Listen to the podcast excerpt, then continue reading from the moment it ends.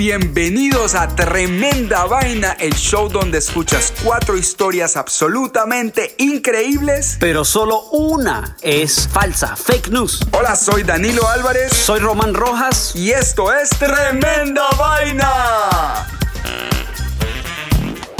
En este capítulo de Tremenda Vaina, reaparece Pueblo Fantasma. ¿Seguro médico de basura? No mueras sin ver esta flor. Bar oxigenado. Esto es Tremenda Vaina, episodio 25. Y empieza así. Así. Tremenda Vaina. Querido Danilo Álvarez. ¿Qué pasó, Roman Rojas? Muy bien, muy bien. Aquí desde Cali, Colombia. ¿Cómo está Nueva York? Aquí Nueva York está bien, bien, bien chévere, haciendo el social distancing, portándose bien. Ah, mira qué maravilla, muy juiciosos. Sí, bueno, hoy queremos mandar un súper saludo especial, súper especial a alguien que nos está escuchando en Bishkek, Kirguistán. Kirguistán, uy, un abrazo muy grande a nuestros amigos en Kirguistán y en el resto del mundo que nos oyen, pero tenemos un saludo muy especial para nuestro amigo en Kirguistán, ¿verdad? Sí, y aquí va. Большое спасибо нашим друзьям из Киргизстана за то, что слушаете «Тремenda Война». Ah, muy bueno ese saludo, así que eso, muy bueno. eso va con mucho cariño a nuestros amigos en Kirguistán, en Bishkek. Para los que no saben, eso es en Asia Central. Y un saludo también muy grande a todos los que nos escuchan alrededor del mundo. De verdad que nuestro corazón no cabe de la felicidad o no cabe la felicidad en nuestro corazón más bien de saber cada, cada, cada semana la cantidad de gente que nos escucha alrededor del mundo. Un abrazo muy grande. Aquí está mi corazoncito. Qué lindo, Román. Ah. Bueno, vamos al grano, como dijo el dermatólogo.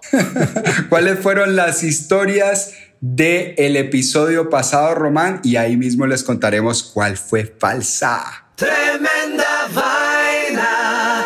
Las historias del episodio pasado, número 24. La primera fue La vida inusual del 7. Hola, Olita. ¿Cómo estáis, chicos? Soy el número 7. Os voy a contar alguna cosa sobre mí. No os vayáis. Así es, del hombre que vive una vida entre dos colores y un número. La historia número 2 de la semana pasada, del episodio número 24, fue La ballena explosiva. Así es, del pueblo que decidió inmortalizar uno de sus momentos históricos más explosivos. La historia número 3 del episodio pasado fue el chofer de Max. Sí, sobre la broma que le jugó el chofer de un renombrado físico alemán a la comunidad científica. Así es. Y la última historia del último episodio fue pandas recatados. Sí, la de los pandas en el zoológico de San Francisco que no hicieron panditas hasta que se casaron. Do you love me too? I love you. Qué lindos. Qué belleza de historia. bueno, bueno. Man, y ahora vamos a contarle a la gente cuál fue la historia falsa, el fake news del episodio pasado. Y aquí va el rey. Ya va, ya va, pero eso sí, el spoiler alert. Si no quieren saber cuál es la historia falsa del episodio pasado, tápense las tápense orejas. las orejas. Aquí va el redoblante, Danilo. Ahí va.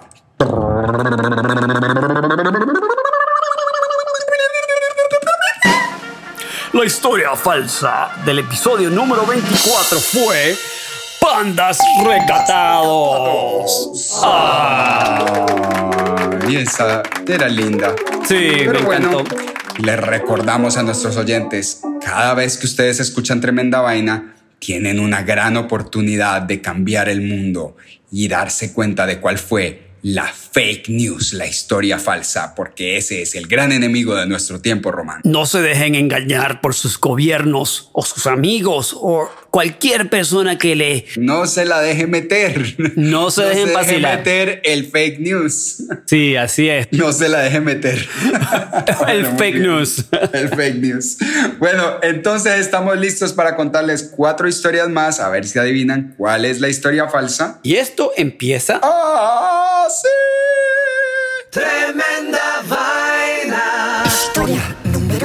Bueno, muy bien, muy bien. Entonces vamos a arrancar de una vez con la primera historia del episodio número 25, Román. Y para esto te voy a contar acerca de un pueblo que fue muy próspero en el siglo XII, llamado Fabrice di Carreghine. Oh, vamos a Italia. Quedaba en la Toscana de, de Italia y ahí vivían aproximadamente 150 habitantes en 31 casas y una iglesia de piedra. Por cientos de años, el pueblo fue reconocido por ser la cuna de talentosos herreros artesanos, hasta que en 1946 se enfrentó a su triste final, Román. Resulta, ¿Qué pasó? Resulta que la empresa italiana de energía Enel decidió crear una represa hidroeléctrica en el valle donde quedaba el pueblo y lo inundó hasta desaparecer el pueblo bajo las aguas de un nuevo lago artificial llamado el lago Bagli. Wow, maldita corporación. ¡Qué caspas! Pues resulta que en los 75 años que este antiguo pueblo de Fabrice di Carreghine ha estado sumergido como un Atlantis italiana, ha salido a la superficie cuatro veces. En 1958, 1974, 1983 y la última vez en 1994. En cada una de estas ocasiones, turistas curiosos han tenido una mágica oportunidad de volver a caminar por sus calles antiguas, ahora curtidas por el espectral efecto del agua. La razón Wow. del resurgimiento es para hacerle mantenimiento a la represa, que es un proceso necesario en este tipo de estructuras. Entonces la vacían, la hacen el mantenimiento y vuelven y la llenan. Pues este año el pueblo volverá a ver la luz del sol y a sentir la presencia humana después de más de 25 años de estar sumergido, Román. Wow. Te imaginarás que la posibilidad de pasear por un pueblo fantasma medieval temporalmente resucitado de las oscuras profundidades tiene el potencial de atraer a muchos turistas. Con decirte que en 1994 el evento trajo a casi un millón de turistas a Fabrice de Carreghine y este año puede ser la única manera de resucitar el turismo y la economía en esta zona de Italia. ¿Qué te parece, Román? ¿Te puedes imaginar cómo se ve un pueblo que lleva metido bajo el agua, agua 75 años? O sea, cómo se va transformando No. el pueblo y cómo es caminar por las calles de un pueblo que está la mayoría del tiempo sumergido bajo el agua. Eso sí tiene que ser bastante loco. Una locura realmente. Me encantó la historia. Bueno, muy bien. Historia número 2. Bueno amigos, entonces ahora los invito a que vayamos a Indonesia. Ah, me gusta. Hemos tenido, sí, hemos tenido historias de Indonesia antes. Es un país con mucha belleza natural, pero con mucha pobreza y mucha basura. Te cuento, Danilo, que Indonesia tiene una población de aproximadamente 251 millones de Oh, personas. wow, es un montón de gente. Ok, bro. Un montón de gente en esas islitas Sí, como regadas. 3.000 islas, una cosa así lo que hicimos. Sí, imagínate, esto es casi el número de la gente de los Estados Unidos, con casi la mitad de la población sobreviviendo con menos de 2 dólares al día Wow. y 60% de esa gente sin cobertura de salud, no tienen seguro de salud. Claro. ¿ok? Ellos producen al día 200 mil No. toneladas de basura. Horror, Román. Indonesia se ubica como el segundo mayor generador de desechos plásticos a nivel mundial. Ay, qué horror. Y aquí es cuando aparece una idea realmente increíble de una persona increíble. La iniciativa de la compañía que se llama, escucha bien, Seguro Clínico de Basura. Ah, Así es, seguro clínico de basura. Yo nunca pensaría en un seguro de salud con la basura, No, realmente. extraño. Muy extraño. Entonces, esta compañía, este tipo de la que, que tiene esta compañía, se ha inventado una solución innovadora que limpia a Indonesia de basura y al mismo tiempo le da atención médica a las personas. ¿Qué? ¿Y cómo esas dos cosas pueden estar conectadas? Bueno, ya tú vas a ver, el lema de esta compañía en inglés es Keep Healthy with Trash. Qué loco. Que, que se traduce al, eh, al español, mantente saludable con la basura. El genio detrás de este brillante concepto es Gamal Abdel Said, de 27 años de edad, de Indonesia. Wow. Entonces, normalmente la gente en Indonesia deben pagar una tarifa al gobierno por la eliminación de basura. Sin embargo, los servicios municipales de desechos de basura son tan malos en Indonesia que hasta han causado muertes prematuras y enfermedades crónicas debido a tanta basura que se encuentra por todos lados. No, o sea, no, la, no recogen Entonces- la basura, la dejan ahí. ¿Cómo funciona este, este esquema? Las personas con bajos ingresos recolectan la basura de las calles y se las llevan a esta compañía seguro clínico de basura. La basura se pesa, se separa y se valora. El individuo es pagado en forma de un seguro médico de salud. Por tan solo eh, 74 centavos del dólar al mes, que es menos de un dólar, un individuo tiene acceso a servicios que incluyen atención médica, atención eh, médica de rehabilitación, tratamiento básico gratuito, asesoramiento en la clínica y controles de laboratorio. La basura es separada, se vende a las empresas que su negocio es botar la basura y reciclar la basura. Los desechos orgánicos se utilizan para la alimentación animal. Los desechos inorgánicos se pueden convertir en productos de reciclaje y luego se venden por una cantidad mayor. Al mostrar a las personas cuánto vale su basura, el esquema alienta a las comunidades a organizarse y crear financiamiento sostenible a partir de sus propios recursos. ¿Qué te parece? No, me ¿Ah? parece quemadísimo. No sé cómo hacen para sacarle plata a la basura. Eso es algo que yo nunca he podido entender. Que una persona pobre que gana menos de dos dólares al día venga con una bolsa de basura, esa basura de Gemán va a ser un absoluto desastre y que logren sacarle plata a eso, no, me quito el sombrero. Bueno, ese man que se inventó ese sistema es un genio realmente, porque es un tipo que, que ha inventado un sistema para que la gente tenga eh, seguro de salud nada más por traer su basura. Me parece increíble. wow. Pero qué lástima que en Latinoamérica no se apliquen esos tipos de programas para ayudar a la gente de nuestros países. No, en Latinoamérica la gente se come la basura, qué horror.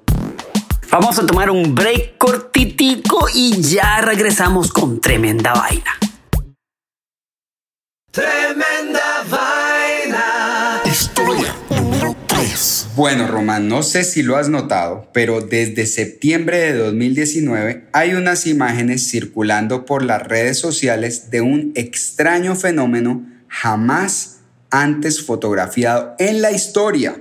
Es del inusual florecimiento de una planta muy exótica que crece únicamente en el Himalaya y se llama la flor de Mameru o la flor de Aria. Esta insólita planta se encuentra en estado semidormido la mayoría de su vida y solo florece cada 400 años, Román. Wow. La impresionante flor es gigante, con pétalos blancos gruesos que inicialmente crecen desde afuera de la gran circunferencia, con las puntas unidas en forma de pirámide, y luego se abren para revelar un centro esponjoso que, es- que expone un estambre robusto rodeado de cientos de pistilos. Es verdaderamente un espectáculo botánico para quien entiende pues de este tipo de cosas. Por supuesto, hace 400 años, la última vez que floreció, no existía la posibilidad de fotografiar el fenómeno y ni siquiera se sabe si alguien lo presenció. Lo que sí se sabe con seguridad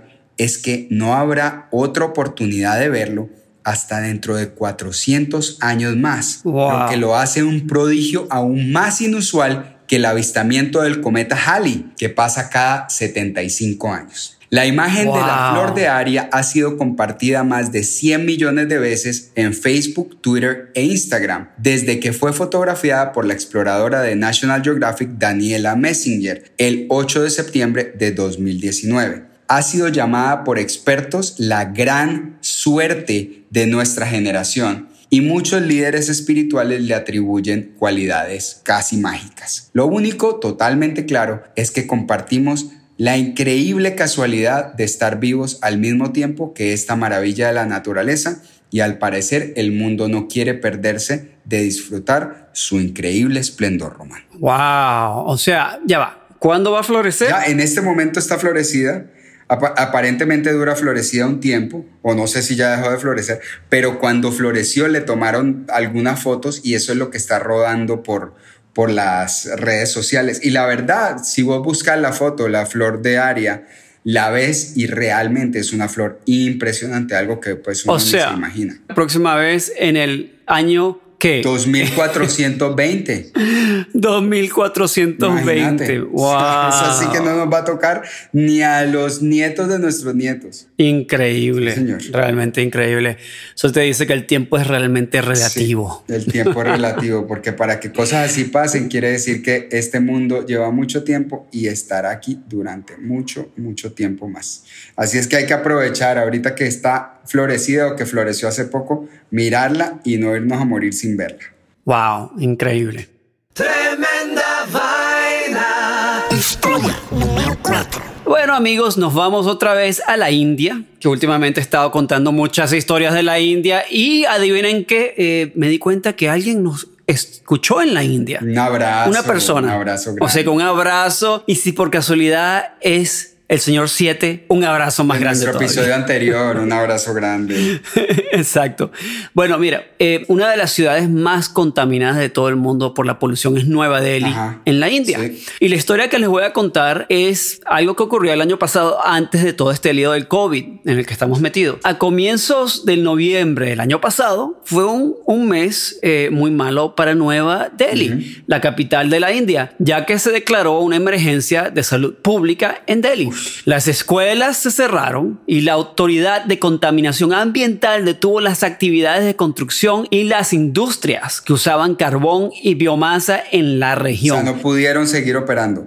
Paren. No, solamente las plantas de energía siguieron operando. Ajá. Aparte, las otras, eh, las otras plantas cerradas. Wow. Bueno, se han tomado medidas para mejorar las condiciones, pero las personas aún experimentan problemas debido a la severa calidad del aire. La falta del aire respirable ha hecho que los ciudadanos de Delhi hagan lo in- inimaginable. ¿Sabes qué hicieron? No, pues no me quiero ni imaginar qué hicieron. Han salido, bueno, unos manes han salido con, con un bar que se llama OxyPure Oxygen Bar. Un bar Ah, cool. de oxígeno, ¿ok? En Nueva Delhi, donde venden oxígeno. Eh, imagínate, o sea, una locura que ahora nos, nos estén vendiendo el aire. ¿ah? Increíble a dónde hemos llegado. Puede parecer algo exagerado un bar de oxígeno, eh, algo destinado a explotar la necesidad Sí. de respirar el aire, pero no lo es. Los bares de oxígeno están destinados a ser lugares de recreación y rejuvenecimiento, como un spa. Estos bares ofrecen aire oxigenado en varias fragancias, utilizando No. una máquina concentradora de oxígeno que purifica el aire circundante, lo entrega al usuario a través de una cánula nasal. ¿Qué? El o sea, bar ¿te metes eso por la nariz y lo respiras? Ajá, así como en, como en un hospital, la misma cosa.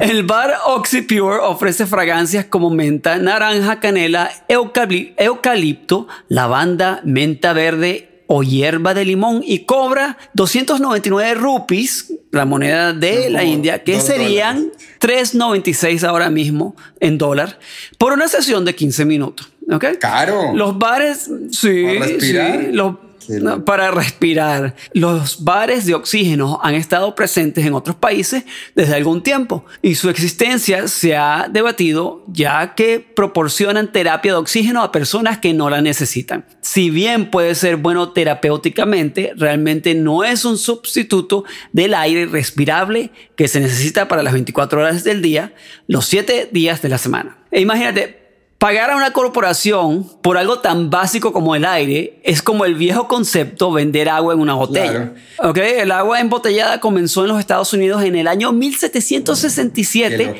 donde el señor del nombre Jackson Spa vendía agua mineral que tenía propiedades terapéuticas. ¿Suena familiar? Exactamente igual. Mm. No, no, no, no, Román. Bueno, los bares de oxígeno podrían estar proporcionando terapia y recreación en este momento, pero una corporación que vende aire, algo así como la compañía O'Hare, si viste la película Lorax, donde te venden aire en botella. Claro, claro, claro que sí. No, y que, y que las empresas se quieran, se quieran usufructuar de la falta de aire en una ciudad tan contaminada como Delhi. Yo estaba en Delhi y una vez, eh, todos los días que salía a caminar, me dolían los ojos. O sea, ibas caminando por ahí y los ojos te duelen de la cantidad de contaminación. Vos podés inclusive mirar el sol porque el sol no te encandila, porque hay tanta vaina, tanta polución, tanto humo en el aire, que, que es, el sol es como una pelota anaranjada que hay, la puedes mirar y todo, pero, pero en Wow. realidad vos vas caminando por ahí y sentís que no se puede respirar.